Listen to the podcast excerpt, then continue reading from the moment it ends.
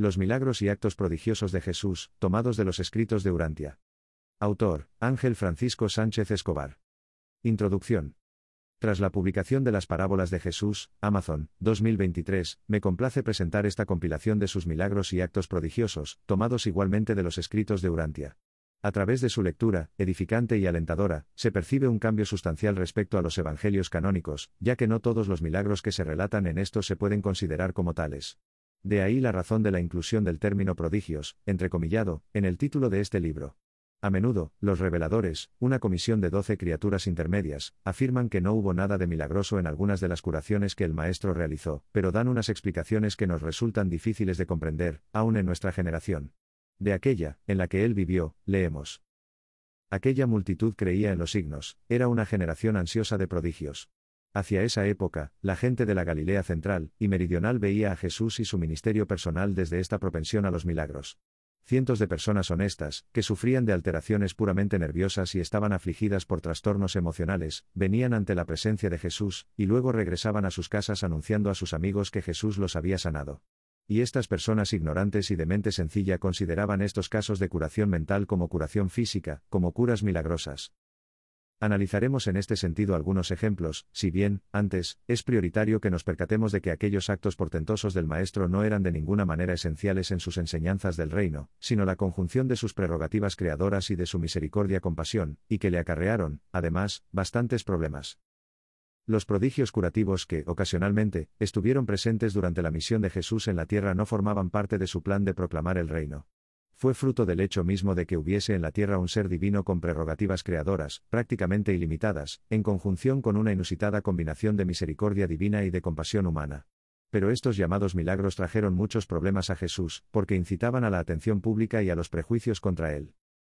Con estos elementos en mente, abordemos algunos de los casos que hablaremos en las páginas siguientes. Por ejemplo, la conversión del agua en vino no se considera un milagro, y los reveladores justifican su análisis diciendo que se debió a una supresión del tiempo en unión a otros factores. Pero de ningún modo fue esto un milagro. Ninguna ley de la naturaleza se modificó, derogó o incluso se trascendió. No sucedió nada más que la supresión del tiempo en conjunción con el acopio celestial de los elementos químicos exigidos para la elaboración del vino pero aquello sucede de forma no intencionada por su parte. Finalmente, decidió que aquel incidente era ajeno a su voluntad en vista de las circunstancias y, que no siendo contrario a la voluntad de su padre, había sido inevitable. Por otro lado, antes Jesús ya había advertido a sus apóstoles. No penséis que he venido aquí para obrar portentos, y satisfacer a los curiosos o convencer a los incrédulos, sino más bien para aguardar la voluntad de nuestro Padre que está en los cielos.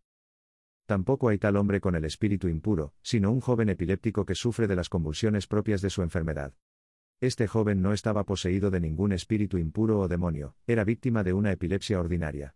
Pero se le había enseñado que su aflicción se debía a la posesión de un espíritu maligno. Él creía esta enseñanza y se comportaba en consecuencia en todo lo que pensaba o decía de su dolencia.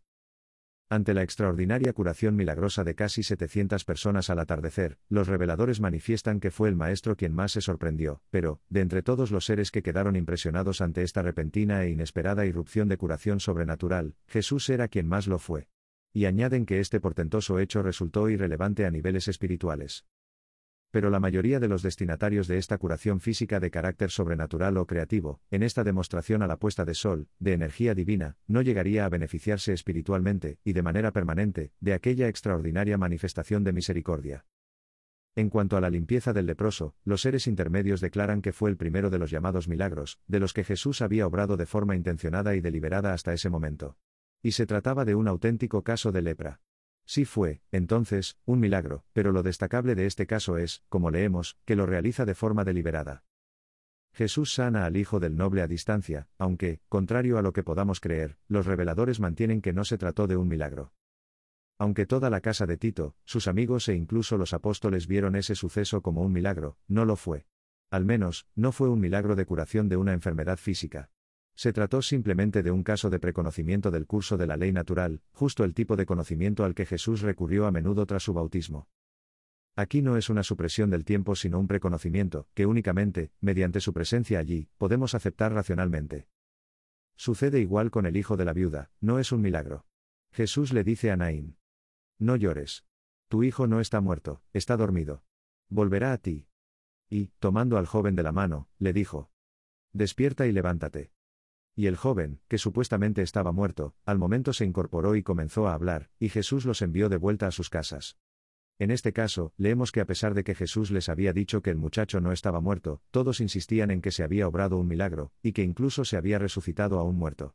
Esta misma apreciación tenemos nosotros 21 siglos después. Pero no es mi deseo seguir desvelando la naturaleza de estos hechos portentosos e interferir en su lectura. Prefiero dejar que quien se aproxime a estos textos desnude su corazón, y se deje conmover por la piedad del Maestro, hacedor siempre de la voluntad del Padre, al mismo tiempo que abra su mente para comprender que los llamados milagros no abrieron camino al Evangelio del Reino.